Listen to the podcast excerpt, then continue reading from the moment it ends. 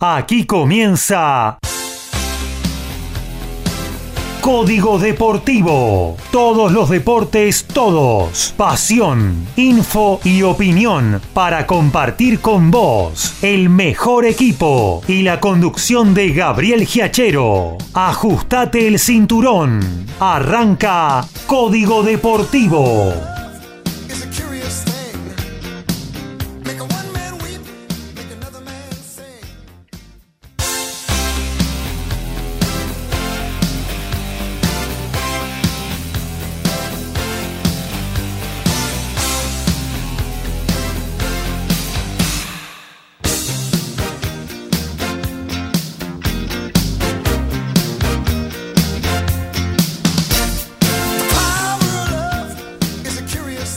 ¿Qué tal? ¿Cómo les va? Muy pero muy buenas noches. Arrancamos con una nueva de Código Deportivo, la de los miércoles, la de mitad de semana, ¿eh? ofreciéndoles como siempre de 22 a 23.30 una avalancha de información deportiva, de opinión y también de pasión por el deporte. Así que vamos a estar hasta las 23.30 haciéndoles compañía eh, con toda la info deportiva. Hablaremos obviamente de fútbol, de tenis. Se está desarrollando en Santiago de Chile eh, el último eh, eslabón de esta cadena de ATP sudamericana que arranca en Córdoba, pasa por Buenos Aires y luego Río de Janeiro, culmina en la capital trasandina. Bueno, también obviamente hablaremos algo de boxeo, vamos a hablar eh, también de automovilismo, porque se vienen las grandes competencias, arranca la Fórmula 1, la Fórmula 2, que tanto nos interesa con Franco Colapinto, el WEC con eh, un Pechito López creo que con poquísimas posibilidades en su categoría, eh, pero bueno, las carreras hay que hacerlo, una carrera larga de 10 horas en la que pueden pasar un montón de cosas. También vamos a hablar algo de básquetbol con eh, esta ventana FIBA para la clasificación a la America que dejó tanta tela para cortar con una actuación argentina para el olvido, una derrota inesperada que no sucedía, eh, que no sucedía hace casi 70 años, finalmente volvimos a caer con Chile en un momento realmente eh, duro, difícil para el básquetbol argentino en plena etapa de transición, pero que se está em, eh, pagando un precio eh, demasiado alto, ¿no? Con no clasificación ni para el Mundial ni para los Juegos Olímpicos y ahora lo único que faltaría es que no podamos clasificar a la América eh, que ganamos allá por el 2022 en Recife, en tierras brasileñas. Pero ya vamos a empezar a comunicarnos con nuestros eh, queridos em, columnistas. En principio vamos a pasar eh, por el tenis, claro que sí, porque tenemos ahí en el aire a mm, nuestro especialista en la materia hoy en Santiago un día para atrás, ¿eh? un día negro para el tenis argentino, no digamos para el tenis argentino, sino para los tres eh, eh, tenistas que salieron a cancha. y, bueno, de eso nos va a hacer el copete nuestro amigo Lautaro Miranda, mientras nos vamos a intentar poner en contacto con nuestro otro especialista, en este caso eh, del noble deporte de los puños, estamos hablando con Ricardo Baiza. Pero bueno, tiempo al tiempo, saludamos a Lautaro Miranda. ¿Cómo andás, Lautaro? Buenas noches. Hola Gaby, muy buenas noches para vos, para Ricky, para toda la audiencia que nos está escuchando en esta noche de miércoles. Eh, ahí escuchaba de la carrera de Pechito López de 10 horas. Bueno, los partidos de tenis en Santiago de Chile no duran 10 horas, pero no están muy lejos. Eh. Cada día que pasa siempre hay algún partido bastante, bastante largo, siempre algunos superando las 3 horas de juego. Y eso que en teoría es una cancha de polvo, pero lenta, pero perdón, pero rápida. Este, Esta de Santiago de Chile por las condiciones de la altura, una cancha este, también bastante seca y que ha recibido bastantes críticas. Vamos a estar comentando también de eso en la columna, porque incluso un chileno se ha quejado del estado de las canchas. Como bien vos decías, Gaby, hoy día bastante negativo. han jugado tres tenistas argentinos, perdieron los tres. Este, hablamos de Facundo Díaz Acosta, hablamos de Tiago Tirante y hablamos de Federico Coria. Tiago Tirante haciendo su debut en el top 100 esta semana. Eh, tanto él como Nabone son los dos tenistas argentinos que debutan esta semana entre los 100 mejores del mundo. En la columna vamos a estar hablando un poquito también lo que dejó la final del ATP 500 de Río de Janeiro, 100% Argentina, primera vez que una final de un torneo de estas características se define entre dos tenistas argentinos y se la llevó Sebastián Baez, que hoy está a 21 del mundo, apenas a 15 puntos de Francisco Cerúndolo, una puja mano a mano por ser el número uno de la Argentina. Así que vamos a estar hablando de la final de Río, vamos a estar hablando de lo que sigue también en Chile, porque mañana va a estar jugando Baez, también este, tendremos más actividad de tenistas argentinos porque eh, estará jugando Juan Manuel Cerúndolo este, ante el ítalo argentino Luciano Darderi, que bueno, ya hemos hablado eh, sobradamente del Geselino acá en, en, Código Deportivo y por supuesto también atendiendo las demás cuestiones del tenis mundial, porque se está jugando el ATP 500 de Dubái, se está jugando Acapulco, eh, también vamos a hablar sobre lo de Lourdes Carlet, que se quedó un pasito nomás del top 100 y también este, ya están los preparativos de Indian Wells con un Novak Djokovic que por primera vez en cinco años va a jugar este torneo, Gaby, y que se está preparando muy fuertemente el serbio y hasta tuvo tiempo para ir a ver a Messi a Los Ángeles, que el domingo por la noche jugó Messi este, con su Inter Miami enfrentando a Los Ángeles Galaxy y allí estuvo presente Novak junto a una leyenda del tenis serbio como el señor Vlade Divac, campeón del mundo acá en nuestro país, Gaby, en 1990, aquella famosa historia con Drazen Petrovic. Bueno, eh, fueron los dos. Divac, leyenda de Los Ángeles Lakers, fueron a ver a un muchacho serbio que juega en Los Ángeles Galaxy y aprovecharon también para, para ir a ver al nuestro, a Lionel Messi. Así que, bueno, se viene un Indian Wells muy, muy lindo con Nole y con Nadal también. Claro que sí. Eh, y una, bueno, una temporada de cemento que se avecina para luego desembocar eh, en el polvo de ladrillo europeo eh, y en Roland Garros, ¿no? La segunda cita de Gran Slam de esta temporada. Bueno, tenemos en el aire a nuestro especialista en boxeo, el señor Ricardo Beisa. Lo saludamos. ¿Cómo andás, Ricky? Bueno, ¿cómo andás? Lauti, ¿todo bien? ¿Me escuchan? Perfecto, como si estuviera. Hola Ricky. Mi mamá seguramente me está escuchando también. Ajá. Eh, Saludos a Sarita. Que estuvo sufriendo en el River Boca el fin de semana. Ah, mirá. ¿Y Firulais? ¿Firulais nos escucha? No, Firulais está encerrado porque es un horario crítico para él porque empieza a pasar gente y ladra y ladra y ladra, entonces lo tenemos que tener a, la bestia dominada. Bueno, tenemos boxeo, tuvimos el fin de semana, se viene eh, también otro fin de, bueno, que seguramente vamos a estar tratando el próximo sábado, pero con muchas novedades seguramente para compartir eh, con el deporte de las narices chatas, amigo. Claro, Gaby, te cuento que en el Casino de Buenos Aires tuvieron peleas eh, muy importantes para el boxeo argentino, triunfos. Eh, hubo una con mucha polémica, la de Clara Los Curat, que después vamos a ir tocando el, tema en más profundidad. Pero te puedo contar de que tenemos noticias sobre el Puma Martínez. Ajá. Eh, tenemos noticias sobre la locomotora Olivera, Fernanda la locomotora Olivera. Tenemos noticias de Canelo Álvarez y PBC. Tenemos noticias de Fernando. Tenemos noticias sobre el primer entre Robert García y Gary Hanna. Tenemos noticias. Tenemos noticias de lo que pasó con el Fernando. Tenemos un montón de noticias. La verdad que, tenemos, tenemos un fin de semana bastante movido en el boxeo y se viene un viernes eh, para prestar atención también. Bueno, dale, mientras tanto vamos a ver si em, eh, mejoramos un poquito ahí la recepción. No sé, ¿vos estás con manos libres en el teléfono?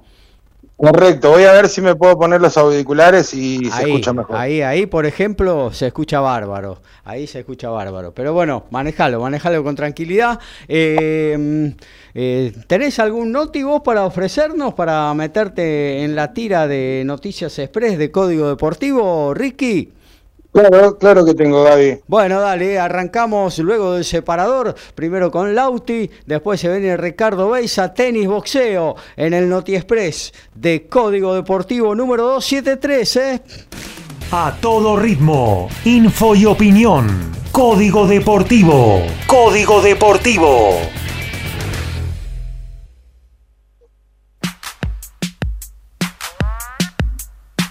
Semana de muchas emociones para Andy Murray en Dubai. El día lunes superó a Denis Shapovalov y alcanzó su triunfo número 500 en canchas duras. Es apenas el quinto tenista en toda la era abierta en alcanzar 500 triunfos en esta superficie, solo siendo superado por Roger Federer, Novak Djokovic, Andre Agassi y Rafael Nadal. Pero Andy perdió el día de hoy ante el francés Hugo Humbert, sexto cabeza de serie allí en los Emiratos Árabes Unidos y en conferencia de prensa dejó en claro que no tiene planes para seguir jugando al tenis luego del verano europeo y que muy posiblemente esté colgando la raqueta luego de los Juegos Olímpicos de París 2024.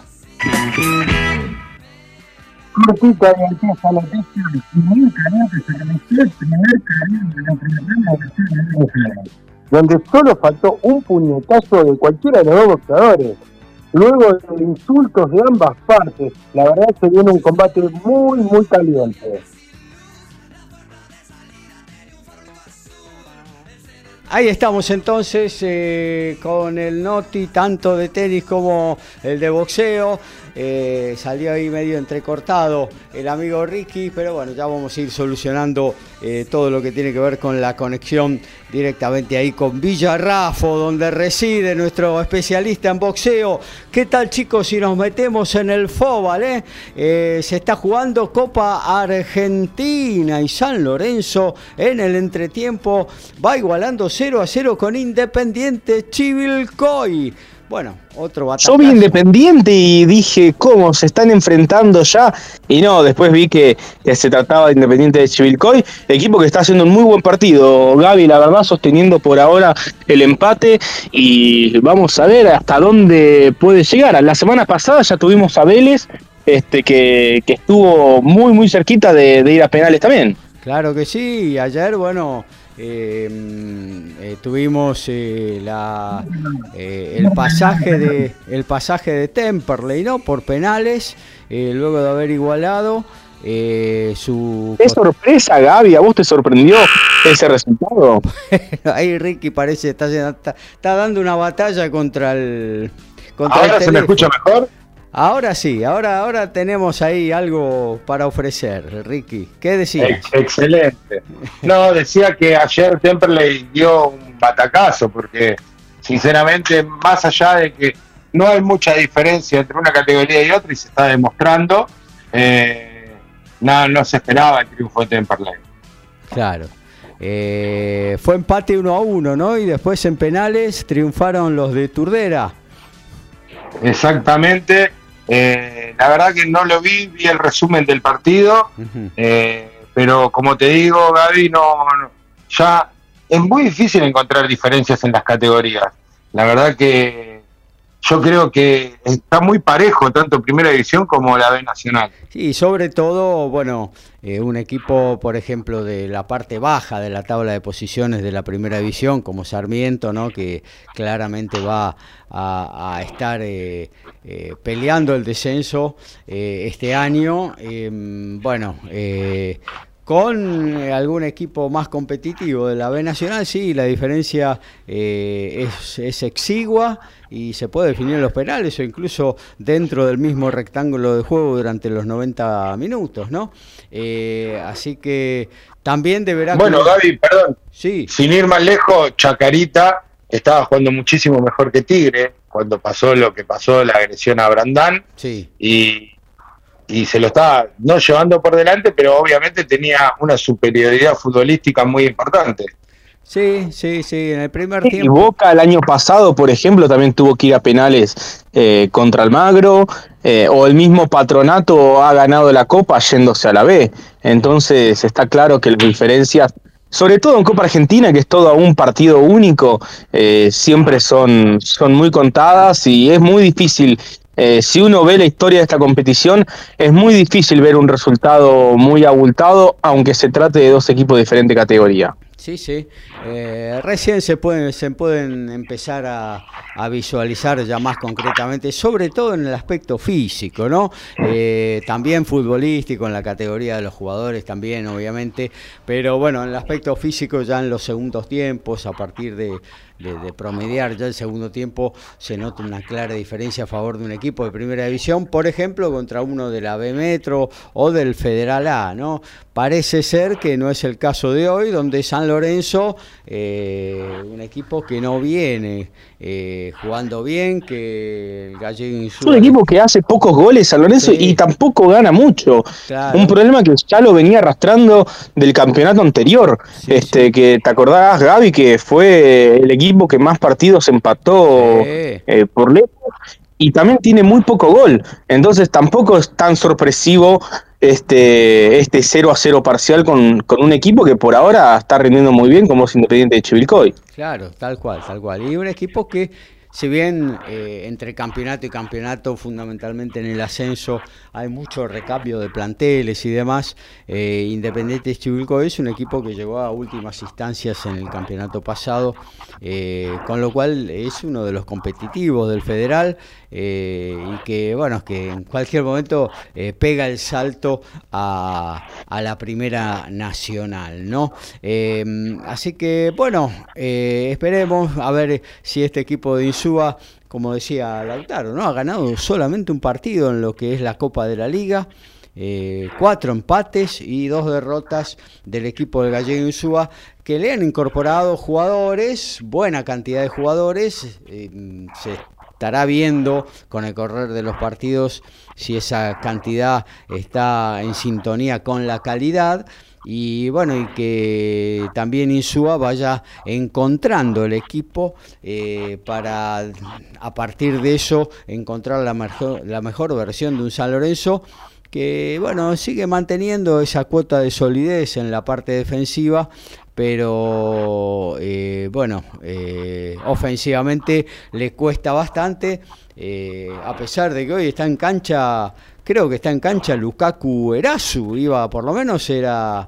Era Acaba de salir Gaby. Ah. Este, se ve que estaba en modo Lukaku 2023 y no en modo Lukaku 2017 porque lo acaba de sacar Insúa este, para, para meter a Cristian Tarragona, que, que, justamente es uno de los refuerzos que tiene este plantel, un futbolista que, que ha tenido buen paso por gimnasia y que, eh, habrá que ver qué puede ofrecer en San Lorenzo un equipo que necesita desesperadamente sus goles. Sí, ni hablar, ni hablar, ni hablar. Eh, goles y generación de juego, ¿no? Porque una vez eh, los goles los asimila y los asocia inevitablemente con los delanteros, más precisamente con, con el centro delantero, con el número 9 del equipo. Pero bueno, ya lo hemos hablado en otras oportunidades. Cuando el equipo no te da oportunidades para demostrar eh, tu tu potencia de gol, eh, bueno, es muy difícil, ¿no? Que el 9 eh, lo haga solo. Eh, sí, que es un poco lo que le pasa a Boca, ¿no? También. Que, que, uno ve que los delanteros de Boca les cuesta mojar, por más que yo creo que ninguno esté en un buen momento, este, les cuesta mojar y de pronto tenés eh, otros jugadores, como puede, ser, puede haber sido el caso de Advíncula en la Copa Libertadores pasada, que se terminan destapando como, como goleadores ante una sequía este, pronunciada de, de quienes se supone que deben ser los encargados de convertir. Claro, ni hablar, ni hablar. Y siempre ponemos... Ahora... Sí ahora tranquilamente se le puede sacar la remera a Lukaku, eh, Erazo, y se la pueden dar a la Roca Sánchez y cambian de posición y no nos vamos a dar ni cuenta por la tele, ¿eh? bueno, pero la Roca tiene una. No, eh, ahora está, está pelado, ¿no? Puede ser, este, porque anteriormente ah. solía tener una cabellera bastante tupida que, que bueno, veo que, que la ha perdido. Sí, sí, sí, está pegado. Por eso te digo que me podían haber cambiado al, protagonista y yo no me iba a dar ni cuenta. Claro que sí. Bueno, eh, esperemos a ver si San Lorenzo da vuelta a esta historia. No da vuelta, pero gana, eh, que es lo que indica la lógica frente a un equipo de dos categorías eh, inferior. todavía están para confirmar los próximos encuentros. Boca Central Norte, Almirante Bronce, Martín de Tucumán. da la sensación, Gaby, que para muchos equipos de primera, esta copa es más una molestia que una competición eh, importante, eh, sobre todo por la cantidad de, resultados sacatécnicos que, que ha habido también. Eh, es como que muchas veces es una molestia jugar esta copa.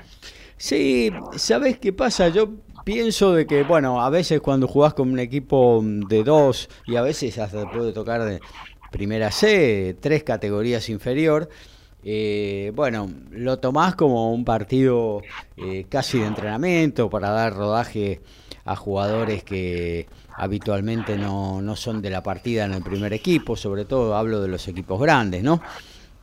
Eh, pero bueno, a medida que avanza la competencia y que se te van descartando otros objetivos, empieza a tomar eh, dimensión, eh, todos empiezan a tomar dimensión de, la importancia de la Copa Argentina, ¿no? que ha salvado a varios, que hoy lo mete directamente en la fase de grupos de Copa Libertadores, no es un premio menor, ¿no?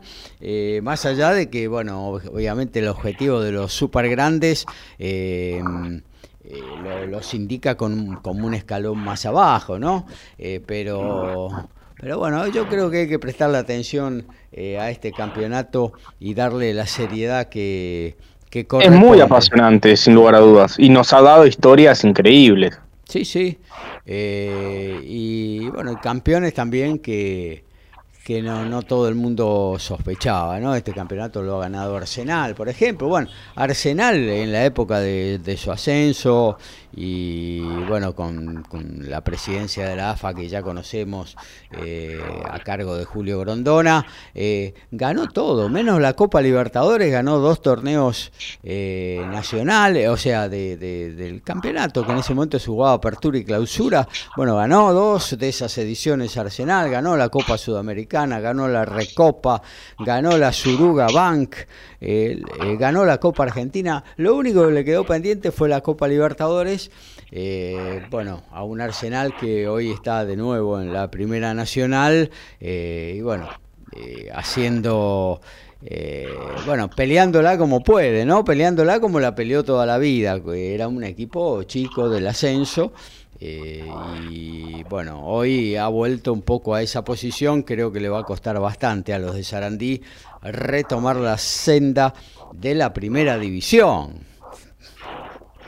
Sí, sí, sí, sí, porque es una categoría muy disputada. El otro día, bueno, justamente veía que, que Colón ganó 4-0 ante Patronato, pero eh, en general también es todo muy parejo, una categoría muy, pero muy disputada. Y, por eso también me asombra un poco que, Colón haya arrancado tan, pero también, ya lo has hablado vos, Gaby, es un equipo que tiene un plantel eh, de sobra para competir en esta categoría, eh, mucha historia, mucha gente, una masa societaria que no la tiene posiblemente ningún otro equipo de la categoría, pero quizás... Eh, ¿cómo decirlo?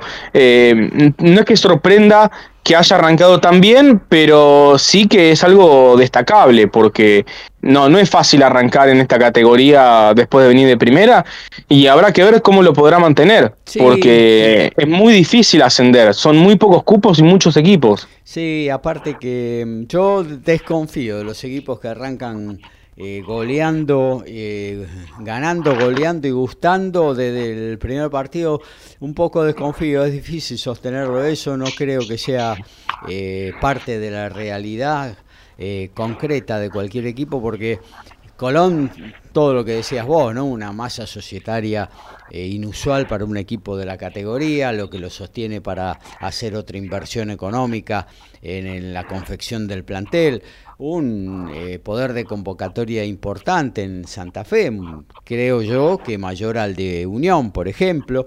Em, y bueno, todo eso bien, pero también tuvo un recambio importante en su plantel, se han ido prácticamente todos los jugadores, eh, se ha conformado un plantel nuevo y eso lleva rodaje, eso lleva... Se ha llegado Paolo Goltz, este, que, bueno, es un, jugador con mucha experiencia, y volvió también Cristian Bernardi, lo encontré este, en el plantel, y, bueno, Sebastián Prediger, que que bueno, tanto Gol como Prediger no es que puedan aportar eh, un gran nivel de fútbol ya en esta etapa de sus carreras, pero son dos muy buenos futbolistas y que principalmente eh, son dos equipos que para todo equipo del ascenso creo que son muy valiosos, ¿no? Sí, ni hablar, ni hablar, aportan experiencia, eh, son otros jugadores eh, que mm, la presencia solamente de ellos en el campo de juego ya es otra cosa, para dialogar con los referí también, el respeto de los referí hacia ellos es diferente, en fin, un par de cositas que, que lo hacen... Bueno, pero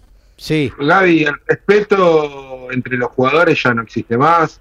O sea, el respeto de decir, uh, nos enfrentamos a tal, porque por ponerte un ejemplo claro, y nuestro amigo Dani va a estar muy contento, San Miguel le ganó claramente a, a San Martín de Tucumán.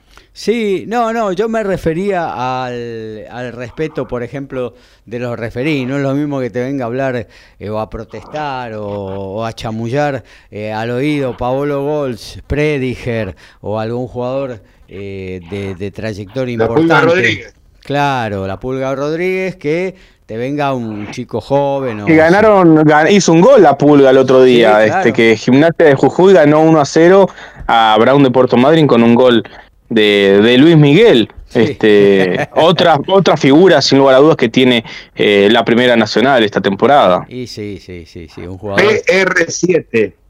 CR7, claro que sí. No, PR7. Claro, claro. Pulgar Rodríguez 7.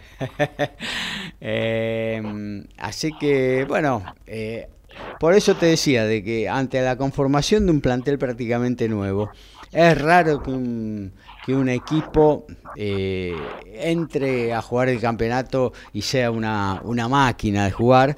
Eh, yo pienso que aprovechó algunas deficiencias grandes que tiene Patronato, que, que no es un equipo que me suene para candidato en esta en esta temporada eh, y bueno y aprovechó la circunstancia no pero eh, vamos a ver cómo se desarrolla el campeonato. Es, muy largo, es muy duro, partidos de ida y vuelta. Eh, siempre jugás de visitante y bien de visitante. Eh, bueno, vamos a ver. Obviamente que Colón está al tope de mi consideración en cuanto a candidatura en esa categoría, pero hay que refrendarla partido a partido, ¿no? Partido a partido. Se lo extraño en la fecha de los clásicos realmente. Y sí, sí, sí, sí, sí. ¿Y usted se quedó conforme con el empate de Boca el otro día en la cancha de River? Mira, Gaby, la verdad que fue una sensación medio fea porque a mí yo me quedé con bronca. La realidad es que yo me quedé con bronca porque yo sentí que, que a Boca le faltó determinación para, para ganar el partido. Este, creo yo que si uno ve el final, los últimos minutos, creo que estaba mucho más a tiro Boca que River.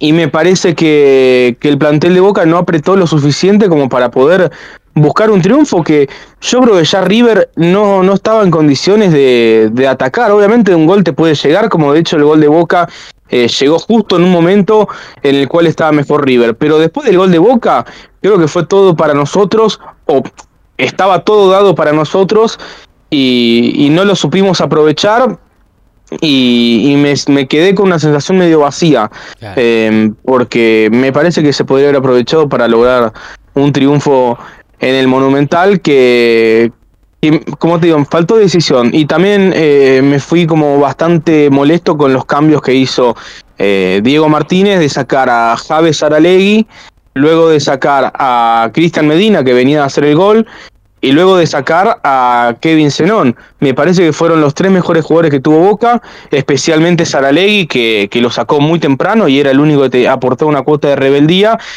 y sacar a Medina después de, haber hecho el gol. Es como, es una de las máximas que tiene el fútbol de alguna manera. No podés sacar al futbolista que viene de hacer un gol porque eh, viene enrachado, viene con confianza. Había estado haciendo un buen partido Cristian también. Eh, entonces los cambios de ese lado me dejaron sabor a poco. Como que el técnico vio que Boca lo empató y, eligió replegarse antes que buscar un triunfo.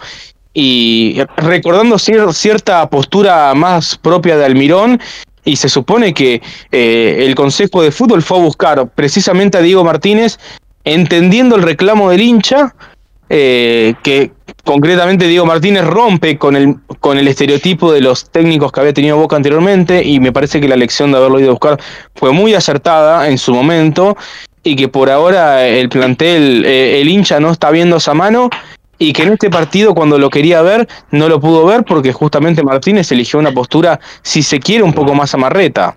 Claro, eh, yo lo que veo que en los últimos años Boca va muy eh, muy respetuoso a la cancha de River, eh, con Almirón ni te cuento, ¿no? Pero en los últimos años Boca va demasiado respetuoso para mi gusto a la cancha de River y eso le, quita posibilidades de ganar. Claramente creo que el domingo eh, era una eh, situación, un partido abierto, un partido muy parejo, que se iba a definir por detalles, por un gol. Eh, y bueno, Boca tranquilamente, tras el gol de Medina, quedó en condiciones de, ir a buscarlo, pero me parece que le faltó eh, algo así como ese empuje final o quizás convicción me parece convicción por ahí se conformaron no estuvieron dispuestos a ir a buscarlo a mí me quedó esa sensación claro por ahí se conformaron con el empate y dijimos bueno dale veníamos de eh, estábamos perdiendo con de visitantes, sin nuestro público. Bueno, un empate, chao, lo firmamos y listo. Eh, Dos cosas, Gaby. Dos cosas. Sí. Una, creo que, como lo dije anteriormente, no es el técnico, son los jugadores de Boca. Eh, hace rato que, que Boca va a la cancha de River muy temeroso, pero eh, yo creo que River fue mejor en, los 90 minutos, mereció más. Eh, también creo que el técnico de River dejó bastante que desear con, los cambios que hizo.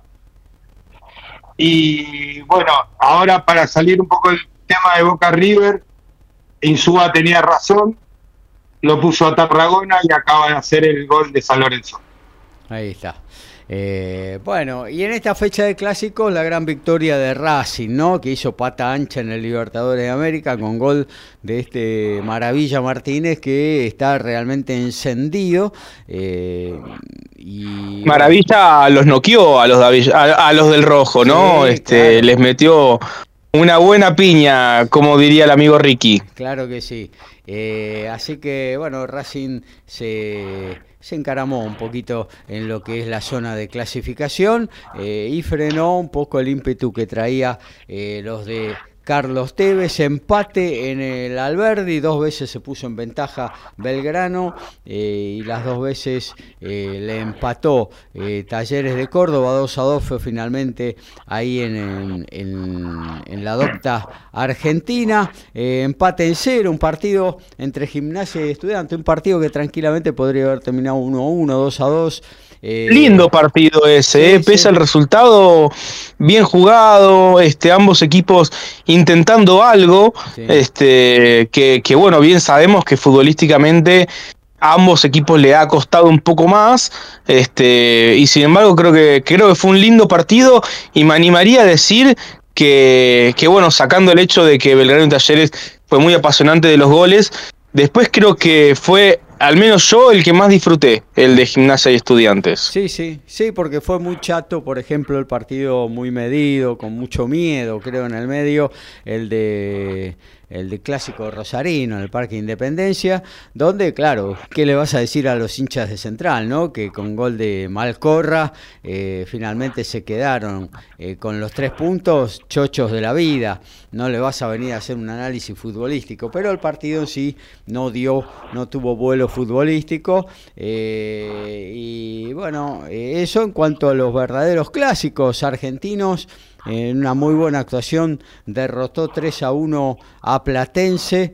Eh, ¿Sabe Gaby quién fue homenajeado en la previa de ese partido? ¿Quién?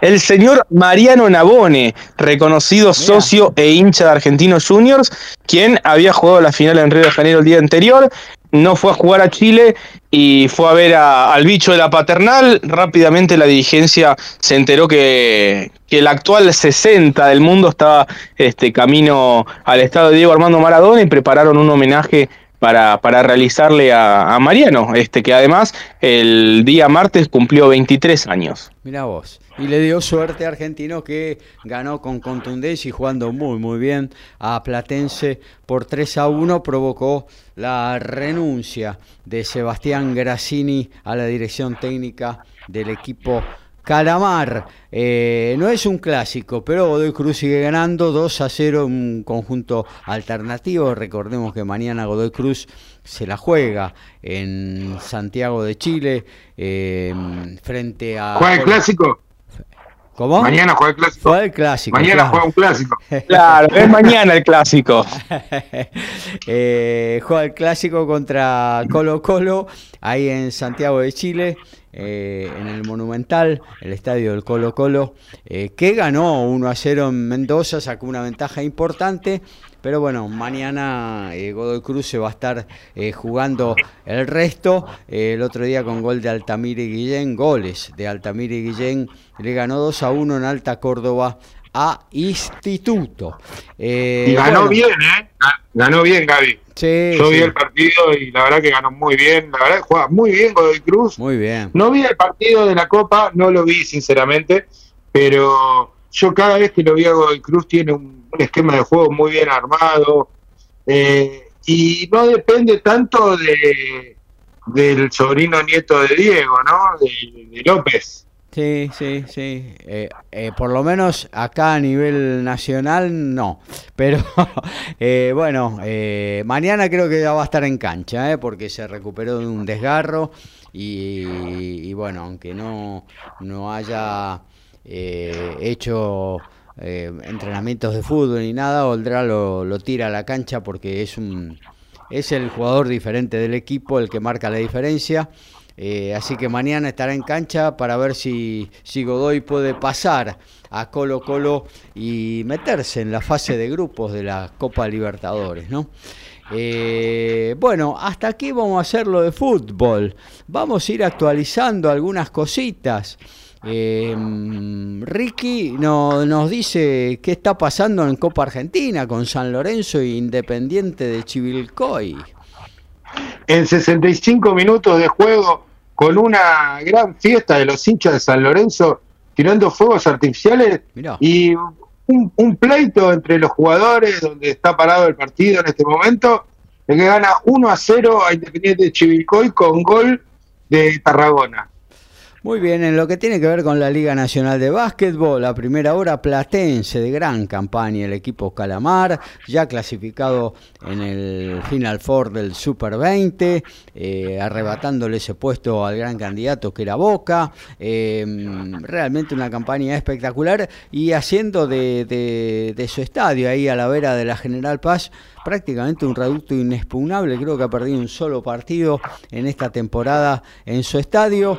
Le ganó a Oberá Tenis Club 83 a 75, están en el quinto minuto del cuarto cuarto, Gimnasia de Comodoro Río Davia en el socio fundador le está ganando Argentino de Junín 74-60 y por Estados Unidos también no sé si Estados Unidos o México, bueno. Un poquito más abajo.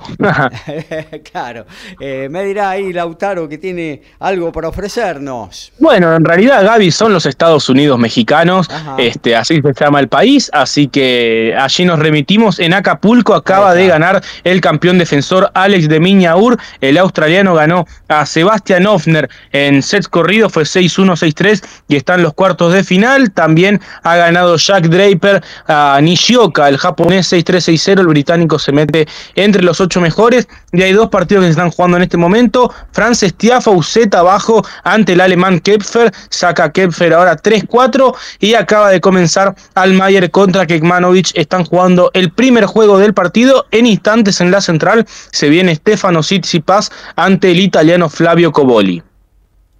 Básquet, rugby, fútbol, tenis, boxeo, deporte motor y más. Código Deportivo.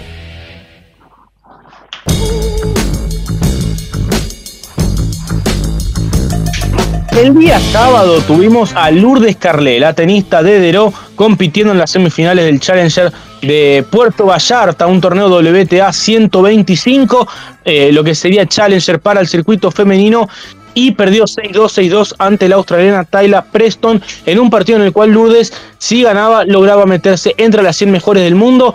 Hoy eh, está en el puesto 101, apenas a un pasito de meterse en el eh, en el ansiado top 100 del ranking WTA.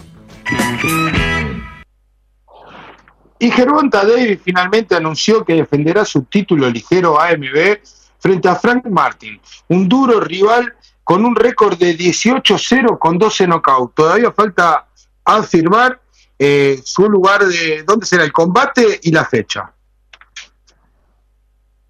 Bueno, muy bien, nos metemos directamente, eh, ya que estamos ahí en, en Villarrafo, em, viajando a través de la fibra óptica. Eh, bueno, nos eh, seguimos metiendo con el boxeo y Ricardo Beisa tiene muchísimas cosas para ofrecernos. Ricky.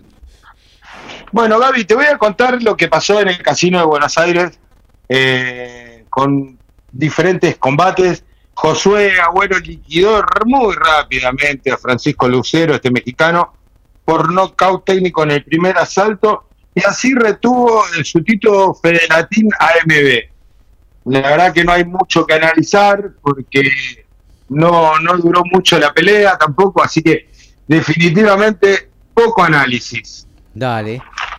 Después te voy a contar, Gaby, que Dorian Maidana eh, demolió a Joel Cano venciendo por nocaut técnico en tres asaltos. Esto es un pleito donde la verdad no existía una diferencia a simple vista eh, entre ambos boxeadores. Si hubiese habido, por ejemplo, apuestas, estarían muy parejas porque tenían récords muy similares. Esto fue en categoría welter. Y como para cerrar eh, todo lo que pasó en, en el Casino de Buenos Aires, te cuento que con mucha polémica, Clara Lescurat retuvo su cetro mundial Super Mosca AMB, eh, eh, obviamente en el Casino de Buenos Aires, como lo dije, y fue por, fallo unánime.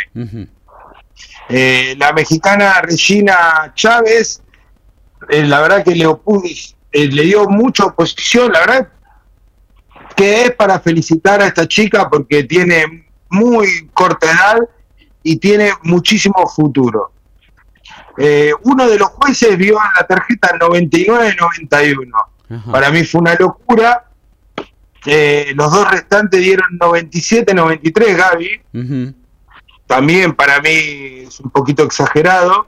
Eh, si, si hubo un ganador, o una ganadora, mejor dicho, pudo haber sido 96-94 la tarjeta pero yo creo que un empate hubiese sido, eh, la verdad que algo, algo muy justo, o si los jueces no serían tan localistas, hasta capaz que ganaba la mexicana.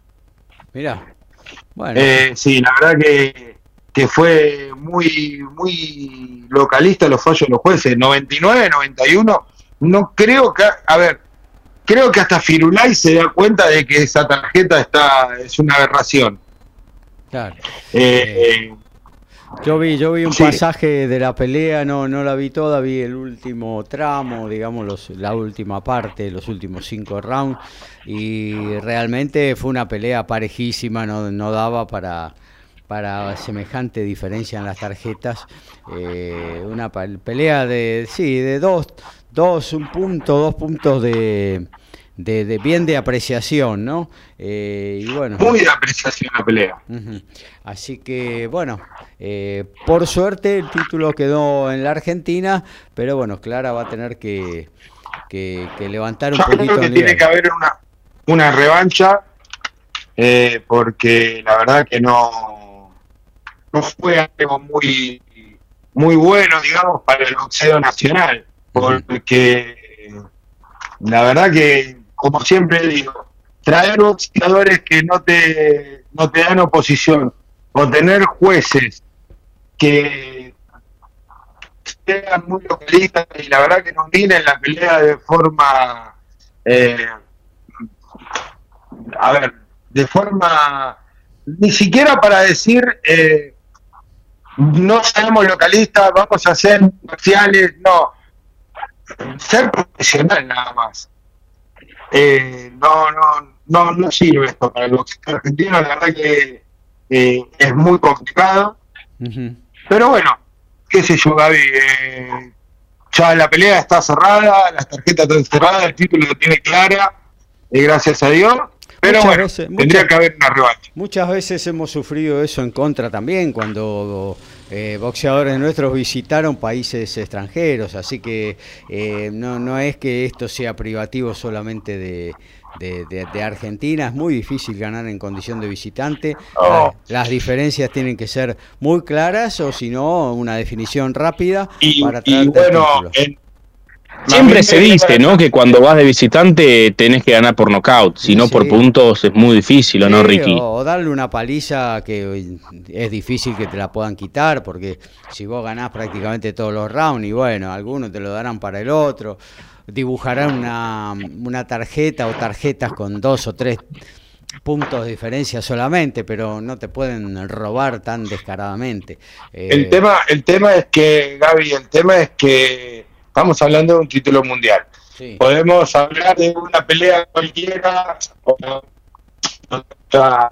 de boxeadores que no peleen por un título, y bueno, es entendible un poquito más. Pero una pelea de, este, esta magnitud, creo que los jueces tendrían que ser más profesionales.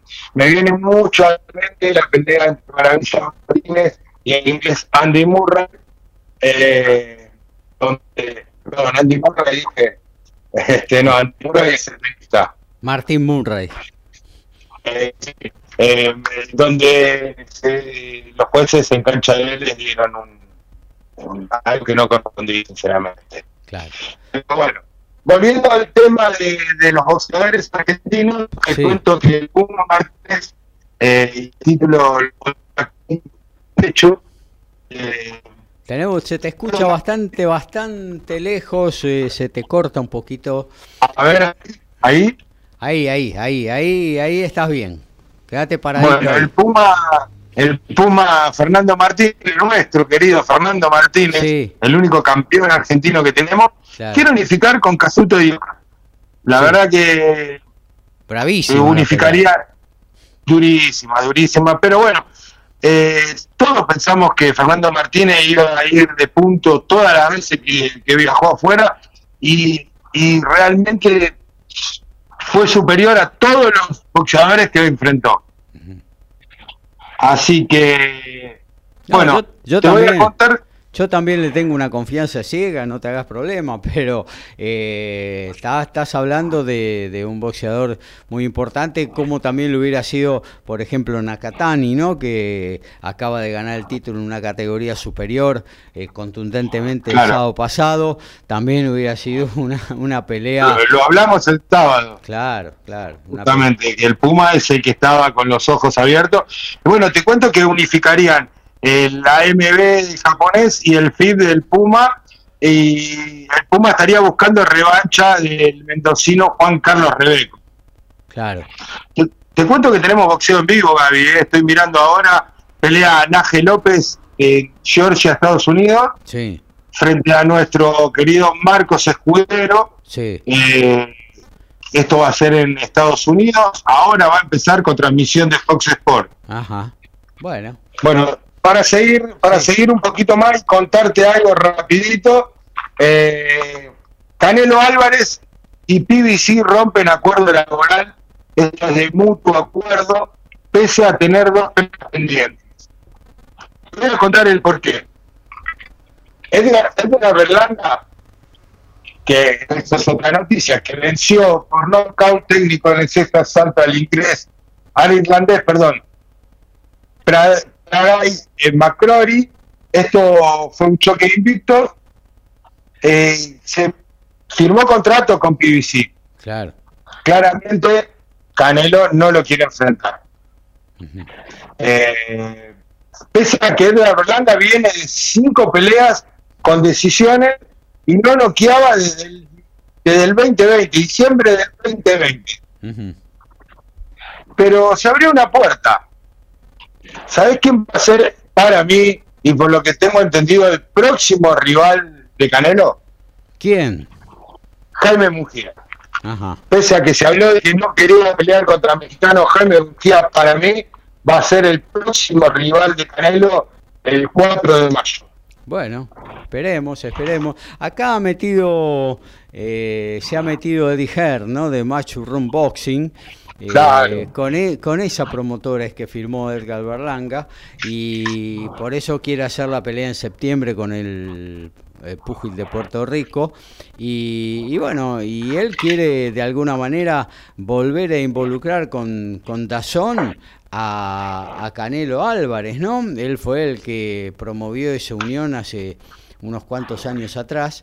Eh, y quiere volver a traerlo un poquito para, para su establo de, de boxeadores y por eso es que está hablando por Berlanga, pero en principio también por Munguía, que sería una linda pelea, porque Jaime hoy está ha progresado muchísimo a lo que era eh, hace un par de años atrás, desde que lo, desde que lo agarró Freddy Roach, es otro boxeador. eh, No solo, bueno, perdón Gaby, no solo de que lo agarró Freddy Roach, sino también de su breve paso por eh, las manos del eh, del mexicano ay se me fue el nombre en este momento un ícono del boxeo Beristain. no no no no no no Nacho Don Nacho fue su primer eh, entrenador Sí. pero Jaime Mujía estuvo en manos del terrible Morales Ah, claro, sí.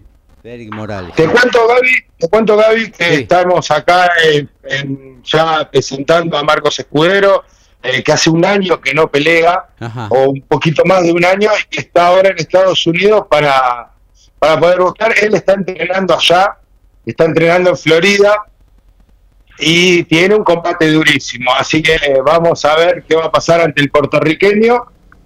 Eh, Naje López, que viene con un récord impoluto de 9-0 con 8 knockouts. Bueno, dale. eh, vamos a seguir. eh, vas, vas tirando data eh, de tra- round tras round. Tirás la tarjeta a ver qué te parece. Si es que. Perfecto. Si es que dura Si es que o rounds. Eh, bueno, eh, Copa Argentina, amigo Ricky. Dame un segundo, Gaby, que tengo que volver Gana, gana. a, te digo a yo. Te, Sport. te digo yo. Acá lo tengo. Minuto 80, 81 prácticamente. San Lorenzo sigue ganando 1 a 0 a Independiente Chivicoy con gol de Tarragona. Ahí está, de, de ahí nos vamos directamente a Acapulco con el amigo Lautaro Miranda. Qué lindo estar en esa playa. ¿eh? Oh, sí, ni hablar, porque Gaby, hay, eh, hay tenis, en este momento Frances Tiafoe sacando 5 iguales, 30-40, Kepfer para ponerse 6-5 y saque para eliminar al estadounidense, en tanto que Altmaier y Kekmanovic, uno iguales en el primero, todavía no arrancó Tsitsipas en la cancha central. Y en lo que tiene que ver con la Liga Nacional de Básquetbol Platense, decíamos le ganó 83 a 75 a Oberá. También terminó en el sur, en Comodoro de Río, Adavia, Gimnasia de aquel lugar, 84 Argentino de Junín, 77. Somos tenemos buena onda y también nos calentamos. Sumate a Código Deportivo. Somos como vos.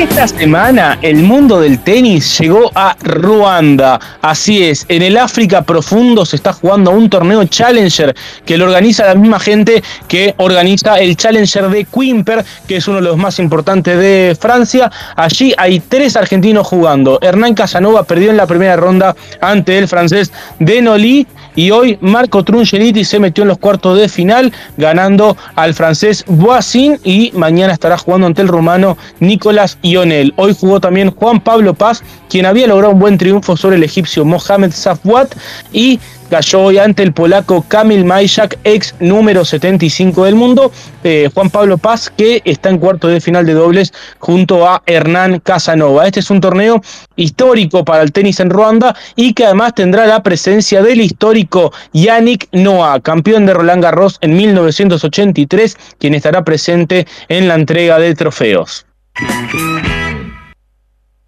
Y Fernanda la locomotora Olivera será la primer boxeadora argentina en entrar al Salón de la Fama. Es del boxeo mundial, obviamente. Un solo dato voy a dar de la locomotora. Tiene los mismos títulos que el señor Floyd Mayweather, para pensar si es verdad y es correcto su entrada al Salón de la Fama. Bueno, nos metemos con el tenis. ¿eh? Se está jugando en Santiago de Chile, la última etapa de la gira sudamericana de ATP. Em, y bueno, hay muchísimas cosas que siempre tiene para comentar Lautaro Miranda, al que le damos paso. Lauti. Sí, Gaby, una gira sudamericana que está llegando a su fin y que probablemente sea la última vez que la veamos tal y como está, este, o tal y como ha sido este año, porque ya eh, es casi un secreto a voces que el ATP de Córdoba no continuará y también a juzgar por lo que está sucediendo esta semana, más algunos rumores previos, es difícil pensar que el ATP de Santiago también continúe a partir del 2025. El tenis, la verdad, que está experimentando la llegada de una de fuertes inversores árabes y, bueno, pareciera ser que, que se llevan la fecha, este, la primera de Córdoba y que además el ATP de Chile perderá también su fecha porque es difícil hacerlo de manera rentable y también esta semana ha experimentado algunas cosas este, que, no están muy bien, entre ellas el estado de la cancha, de la cual prácticamente todos los jugadores han quejado, salvo Nicolás Jarry, que y, viene un poquito a cuento que, además de ser el número uno del cuadro, ser el primer eh, o, el, o el mejor chileno actualmente en el ranking, eh, su tía es la directora del torneo y su familia son los quienes organizan este ATP. Este, así que no, seguramente no, no lo escucharemos a él este, pronunciarse en contra de las canchas. Sí, este, hemos tenido a Cristian Garín, este, Gaby, que tenemos un audio para compartir. Cristian Garín, que eh, insólitamente habiendo pocos chilenos en el cuadro, solamente había dos chilenos que jugaban en primera ronda, porque Charry y Tabilo, uno y cuatro del cuadro respectivamente, eh, arrancaban adelantados. Bueno, había solamente dos chilenos, a Cristian Garín le tocó contra el otro chileno, contra Tomás Barros Vera, y, además Barrios Vera va a jugar contra Tabilo en segunda ronda. Así que cayeron prácticamente todos los chilenos en esa zona del cuadro. Y Cristian Garín, precisamente ayer tras la derrota ante Tomás Barrios Vera, eh, fue realmente muy duro para con las canchas del torneo. Y él lo dice claramente, me duele porque es el torneo que yo amo, pero este, bueno, dejamos que, que lo escuchen Gaby y que el público saque sus conclusiones. Eh, bueno, en cuanto a mi nivel de tenis, siento que hoy en día puedo perder con cualquiera, estoy nivel muy bajo, eh, lo dije antes de la semana, eh, muchos dolores, hace tiempo no, no, me siento bien en cancha y en cuanto a la cancha siento que no me gusta decirlo porque me disfruto mucho de torneo y todo, pero creo que es la peor que he jugado por lejos en un torneo ATP. No sé, no sé qué habrá pasado, que, empeoró tanto. Creo que en este, con esta, la cancha en este estado puede pasar cualquier cosa, o sea, puede ganar cualquiera. Bueno, ahí lo teníamos, Alex Top 20, que eh, Gaby es un muchacho que ya tiene más de 150 partidos a nivel ATP, eh, entonces no es una palabra que, que uno pueda desacreditar, sino que ha jugado en muchos torneos y precisamente él menciona que este, esta cancha es la peor en la que ha jugado a nivel ATP y te lo está diciendo un chileno. Entonces eh, eso da para pensar en, lo que se está viviendo esta semana en Chile.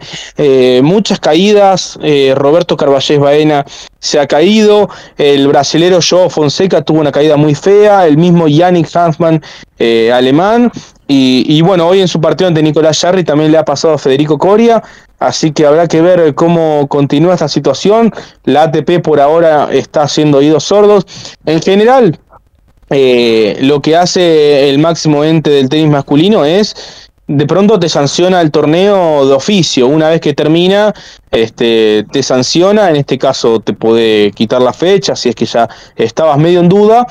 Pero el torneo no, no se va a dejar de jugar, ni mucho menos por el estado de la cancha. Sí, por ejemplo, tanto ayer, eh, perdón, tanto hoy como mañana, ya programaron solamente tres partidos en la cancha central.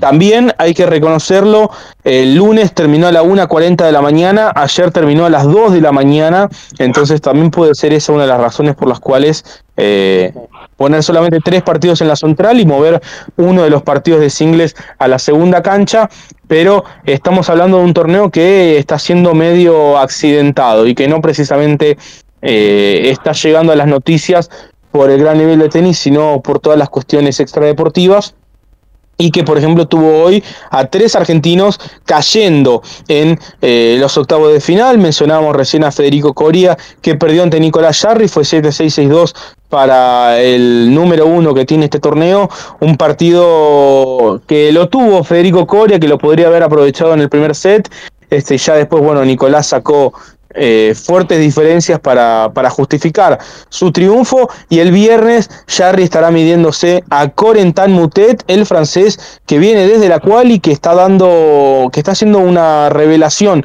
esta semana, el único jugador de todos que jugó la quali en los cuatro torneos de esta gira, un jugador que ha estado 51 del mundo, que es conocido ampliamente en el circuito y que no destaca precisamente por su tenis, sino más bien por, su actitud un poco eh, extrovertida, polémica, díscola. De hecho, por ejemplo, jugó acá en el ATP de Buenos Aires contra Mariano Nabone y, en un cambio de lado este, se tomó una gaseosa de litro y medio y, se la mostraba a la gente, un partido que, que bueno, llamó bastante la atención más por esa cuestión. Y acá en Chile se está reencontrando con su tenis. Ganó dos partidos en el cuadro principal luego de pasar la quali. Hoy superó a Tiago Tirante, el tenista, el flamante top 100 del tenis argentino, de La Plata, 22 años. Le ganó muy bien en tres sets el día de hoy Mutet y se estará midiendo a Nicolás Jarry.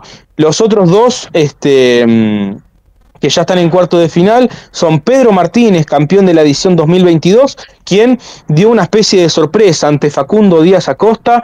Eh, fue triunfo del español por 7-6, 6-7, 6-1.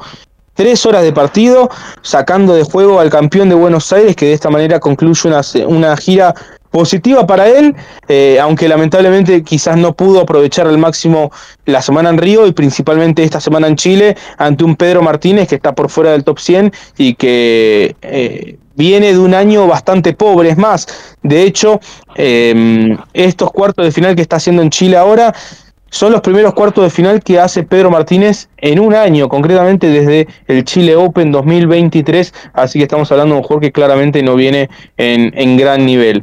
Y el otro que ya está en los cuartos de final es el francés Arthur Fields, eh, quien está mejorando un poco las sensaciones con respecto a los torneos de Buenos Aires y Río de Janeiro, donde perdió en el debut.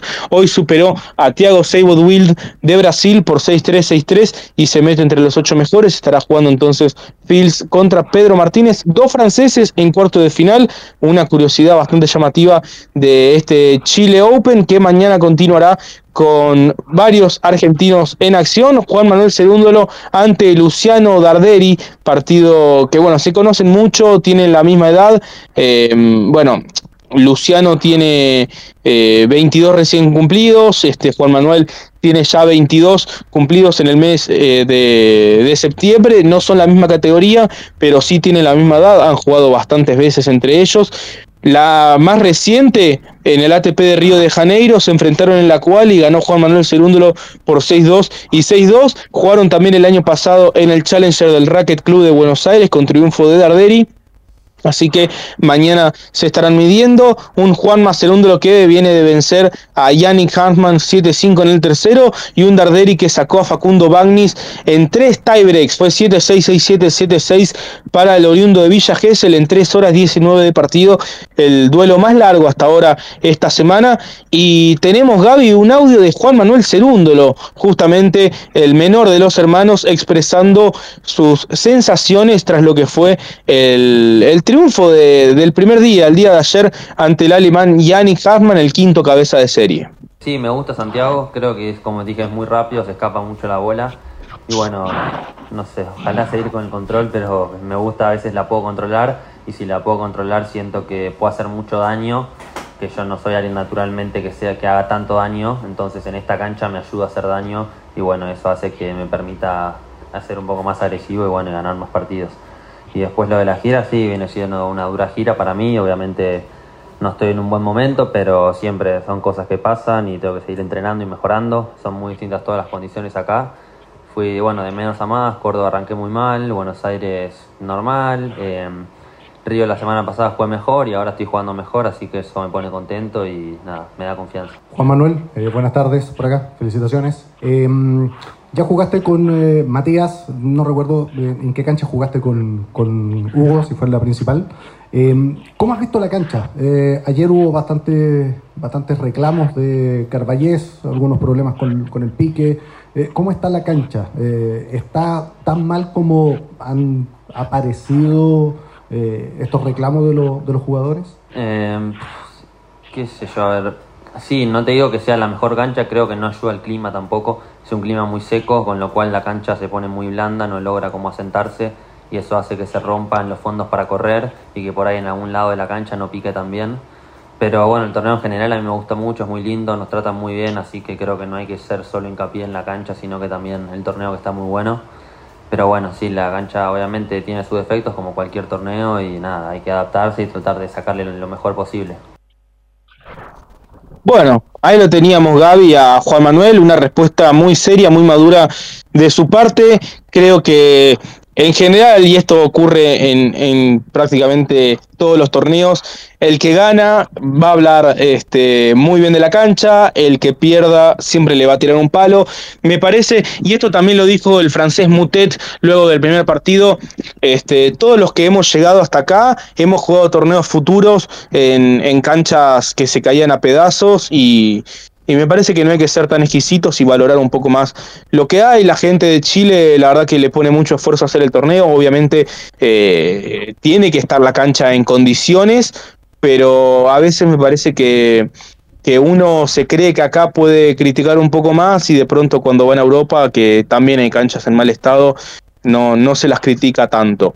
Entonces me, gusta de parte de, Juan Manuel que, además defienda un torneo de esta gira sudamericana. Así que bueno, mañana Juan Manuel va a estar jugando contra Darderi, partido interesante y como dije, han repartido triunfos en el último tiempo. Lindo partido, dos jugadores de alguna manera compatriotas y ambos de 22 años, así que compitiendo por un pasaje a los cuartos de final y también estará jugando Sebastián Baez ante Juan Pablo Varillas. Eh, ya se han enfrentado en varias finales de Challenger. Varillas que no viene con mucha confianza, pero después de mucho tiempo logró ganar en este torneo. Venció a Francisco Comesaña, que había entrado como lucky loser. Y bueno, María, eh, Sebastián Baez viene de ganar en Río de Janeiro. Será su debut en el torneo y por supuesto se espera un muy lindo partido. Y precisamente Gaby sobre Baez, este, tenemos para comentar que capturó su quinto título ATP el pasado domingo, justamente en Río de Janeiro, primer título ATP 500, se llevó una linda cifra de casi 300 mil dólares, 2 millones de reales y, y se pone 21 del mundo.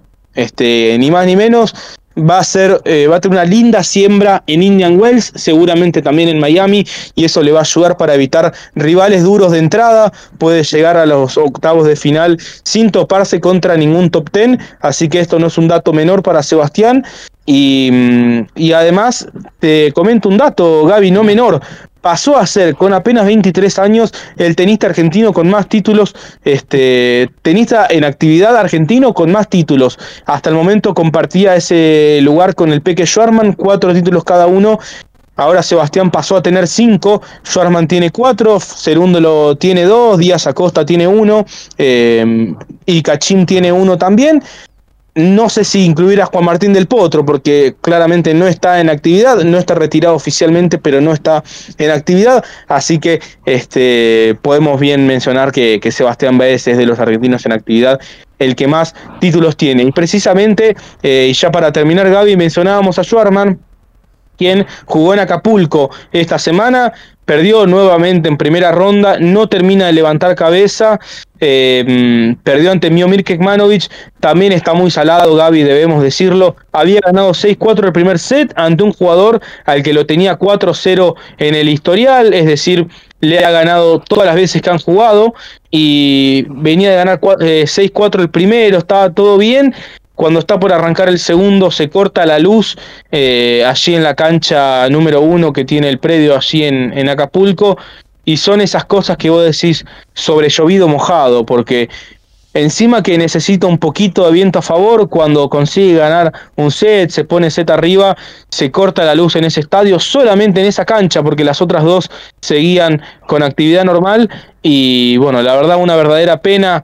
Eh, no pudo después entrar. Arrancó break arriba en el segundo. Se había puesto 3-2 y saque. Y desde entonces se vino abajo en cuanto al juego. Desde entonces Kekmanovic ganó 10 de los siguientes 11 games. Ganó 6-3 el segundo y 6-1 el tercero. Schwarman terminó con una actitud este, prácticamente nula, diría yo. Este, poco, poco deseo, poca motivación para darlo vuelta.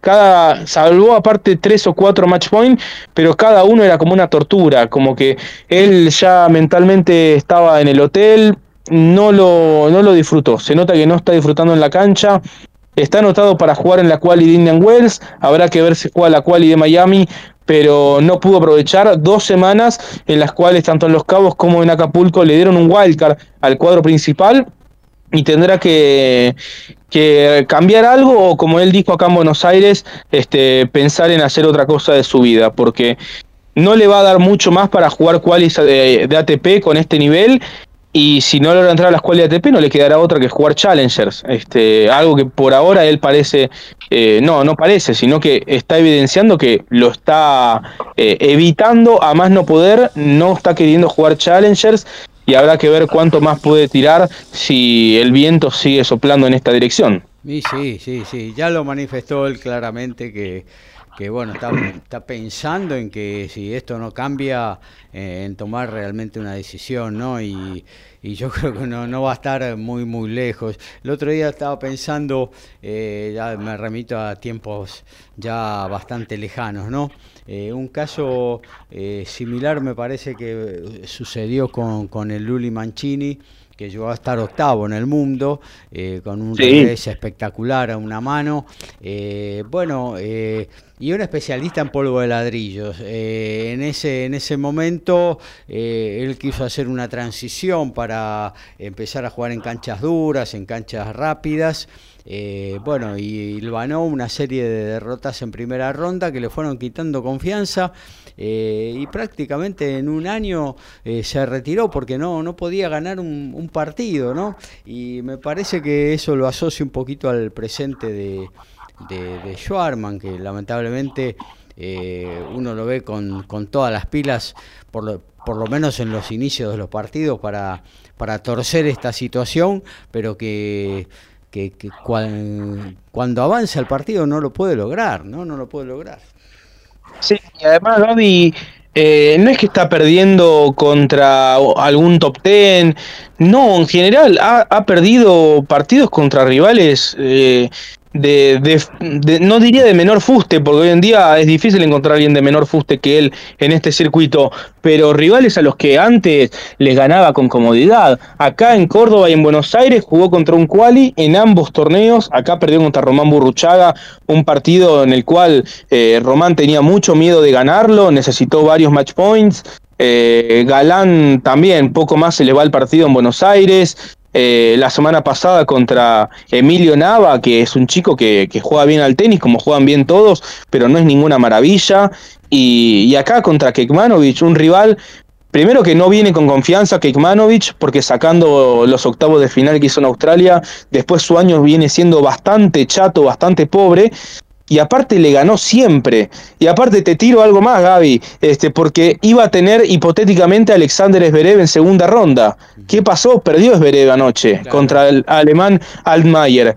Eh, entonces ya es como que hubiera tenido se le hubiera abierto el cuadro, ya era otra cosa, eh, hubiera tenido que jugar hipotéticamente cuarto de final contra Jack Draper, que es un muy buen jugador, pero que está 50 del mundo para unos cuartos de final de un ATP 500, es una buena posición, eh, un buen rival, y, es como que todo eso queda en la nada porque no logra este, ni siquiera ser competitivo en el último set de su partido. Pero digo, aún abriéndose el cuadro es como que él no lo puede aprovechar y cada semana que pasa eh, es como que se va acrecentando esto, eh, que también lo ha tenido Leo Mayer en el último tramo, lo ha tenido Federico Del Bonis, pero en el caso del Peque es mucho más visible porque estos otros dos muchachos han bajado a jugar Challengers y ahí es como que las posiciones menos y también han sido tanto Del Bonis como Mayer eh, dos jugadores de menor exposición mediática que el Peque y de menor carrera individual, más allá de haber ganado la Copa Davis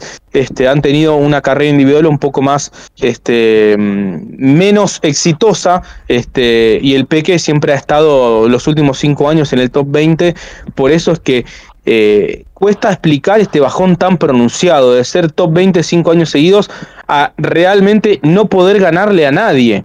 Eh, es, es, muy llamativo todo lo que sucede con, con Diego y ya es difícil pensar que puede haber algún punto de inflexión, si ya no lo hubo eh, con aquel torneo en Shanghái que, que, alcanzó octavo de final y demás, es difícil pensar hoy que, que pueda haber algún punto de inflexión.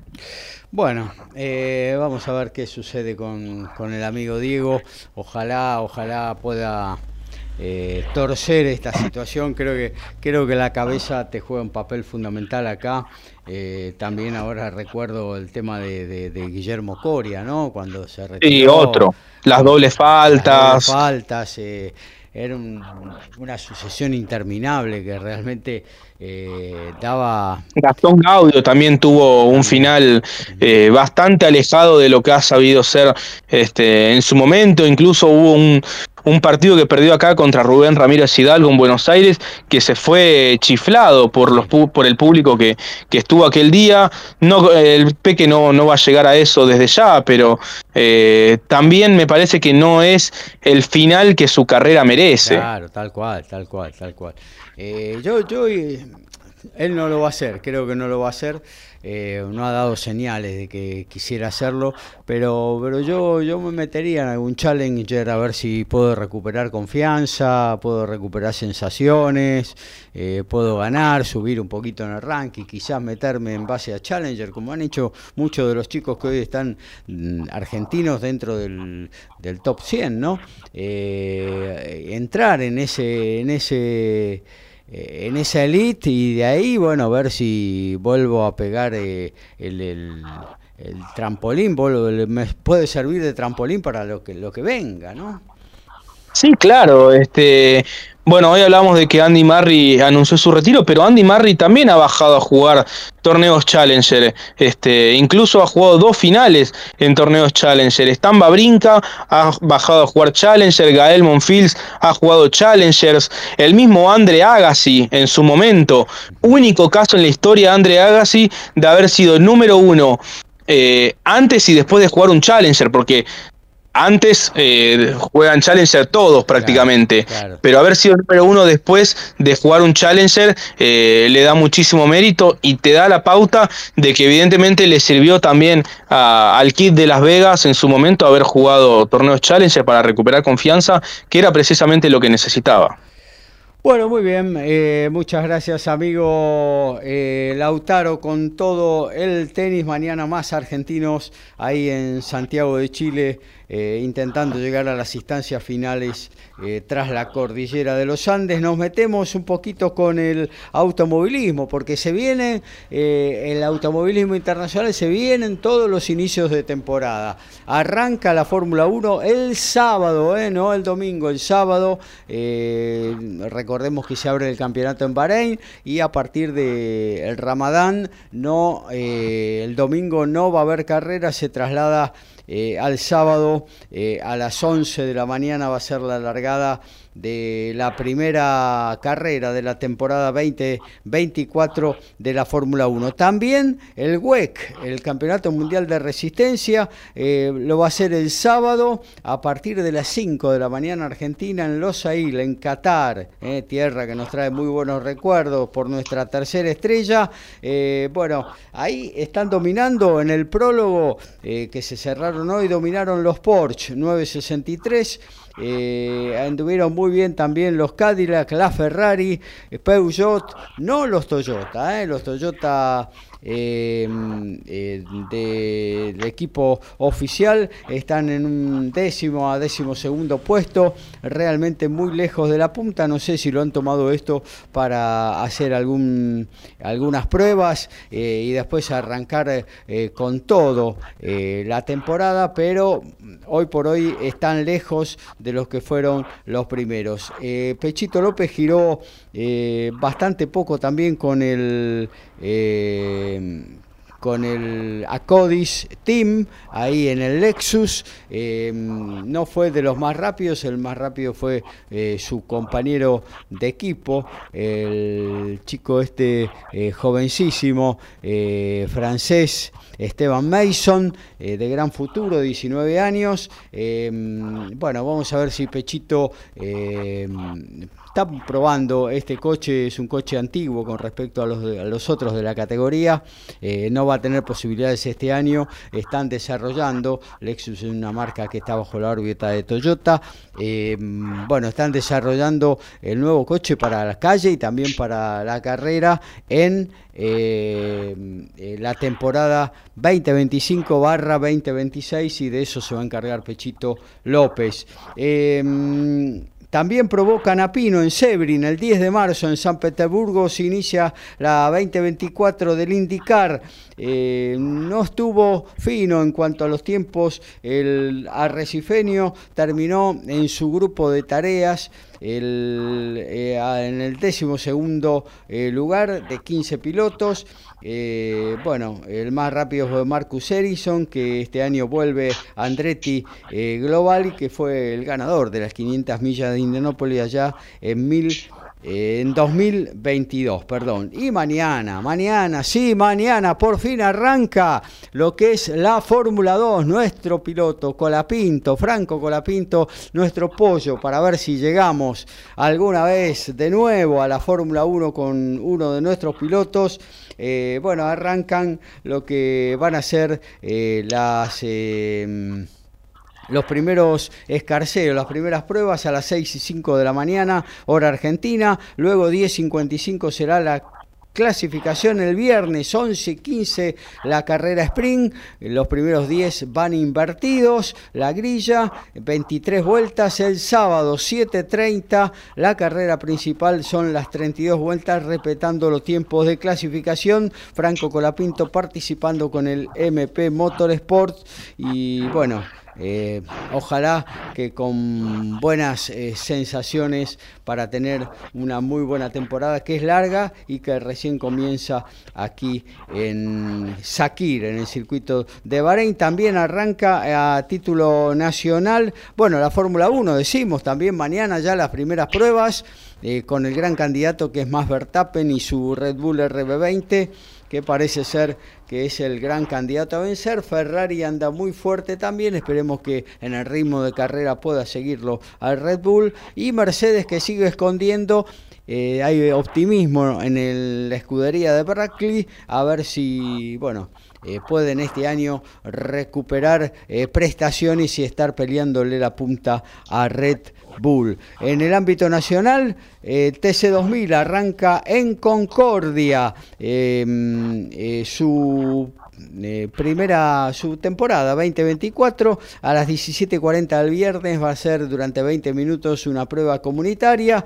El sábado eh, dos turnos de entrenamiento la clasificación y el domingo las dos carreras 11.30 20 minutos más una vuelta la primera y a las 13 30 minutos más una vuelta la segunda. Eh, bueno, en lo que tiene que ver eh, con el básquetbol, la verdad que un presente eh, lamentable del básquetbol argentino y con una derrota impensada, así a 69 años, que Chile no le ganaba a Argentina, y usted me dice, y bueno, alguna vez nos puede ganar.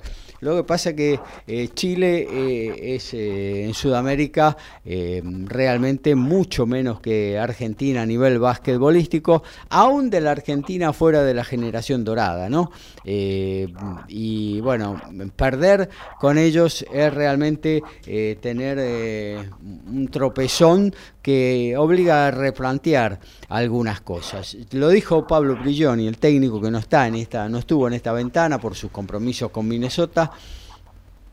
Eh, que bueno, en la época dorada había cuatro o cinco jugadores en la NBA, otros tantos a primer nivel europeo, eh, con lo cual teníamos un equipazo. Hoy no hay nadie en la NBA, hay dos o tres en un buen nivel europeo y todos los demás se están haciendo de a poquito. Así que un duro momento de transición.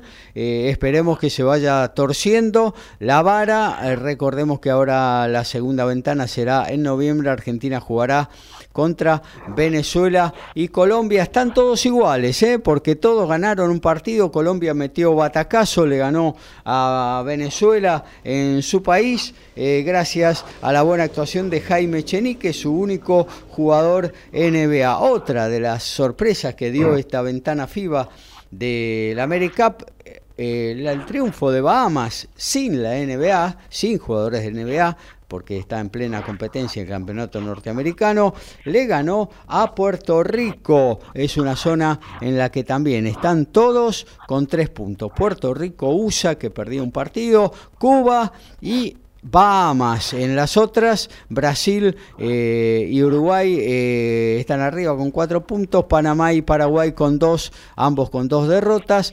Canadá arriba en el grupo C, República Dominicana tiene tres puntos, lo mismo que México con dos puntos Nicaragua. Bueno, se nos va terminando esta edición 273 de, de Código Deportivo. Me imagino que ya habrá terminado el partido de San Lorenzo, amigo Ricky. La verdad, Gaby, que imagino que sí, no lo tengo, pues estoy muy, Está con muy compenetrado en la pelea. Exactamente, estoy mirando la pelea, un peleón está haciendo nuestro compatriota escudero ante un López muy buen boxeador, este boricua, pero yo, a ver Gaby, yo mi tarjeta es 76-76 el ojo derecho de López totalmente cerrado, eh, pero los, los árbitros o los jueces están dándole la ventaja en 78-74 a López. La, la, verdad que es muy localista la, la televisión. Eh, van nueve asaltos, estamos en la mitad del noveno asalto, pelean a 10. Yo creo que si se dice y se da lo que estos muchachos de la tele están marcando, es un robo. Bueno, estaremos siguiendo. San Lorenzo sí concretó finalmente su victoria con gol de Tarragona, 1 a 0 solamente a Independiente Chivilcoy eh, y pasa a, la mm, próxima ronda de la mm, de la Copa Argentina. Bueno, metemos separador, saludamos, nos despedimos y bueno, actualizamos lo que está pasando en el mundo del deporte porque también desde Acapulco llegan novedades. Tiempo de meter un freno, de adormecer la bola, de meter un rebaje. Se termina. Código Deportivo.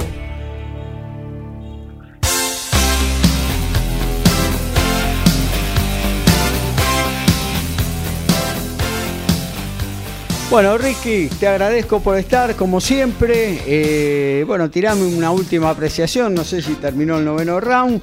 Eh, y nos despedimos. Eh, Gaby, están faltando 15 segundos. Round para Escudero. Eh, el árbitro está parando demasiado la pelea de Escudero. Se siente muy confiado. Igual en los cruces es demasiado peligroso este chico boricua. Así que, Gaby, un saludo para vos. Un saludo para Lauti y para toda la audiencia. Y el sábado estaremos nuevamente en vivo. Muchas gracias, querido Ricky. Eh, bueno, también saludamos a Lautaro Miranda y nos actualiza lo que está sucediendo en esa hermosa playa mexicana. Así es, Gaby, porque está contra las cuerdas Frances Tiafoe, dos breaks abajo en el tercero, saca Kepfer 4-1 el alemán, Kekmanovic ante Almayer se quedó con el primer set, fue 6-4 para el serbio, saca ahora Almayer 40-15 en el primer juego del segundo y Stefano Tsitsipas está 4-1 arriba en el primero sobre el italiano Flavio Coboli, un Acapulco que hasta ahora ha tenido algunas sorpresas como la de ayer de Esberev y que más tarde tendrá entre ellos a Holger Rune, a Casper Rudd, a Ben Shelton, buen programa por supuesto allí en México y mañana tenemos como bien dije antes Santiago de Chile con Darder y Cerúndolo a las 14 horas y a continuación Varillas contra Baez en eh, la cancha central que se puede ver todo por Star Plus. Un abrazo grande Gaby, un abrazo para Ricky, nos reencontramos el próximo sábado. Muy buenas noches para todos nuestros oyentes. Claro que sí, gracias eh, a vos, eh, Lautaro, por la presencia. Eh, gracias, claro que sí, a nuestros oyentes por estar haciéndonos el aguante como cada miércoles, como cada sábado. y bueno, nos reencontraremos justamente en la jornada sabatina a partir de las 11, como es tradicional. Hasta la 1 estaremos compartiendo mucho deporte y todos los deportes con todos ustedes. Chau, chau, hasta entonces.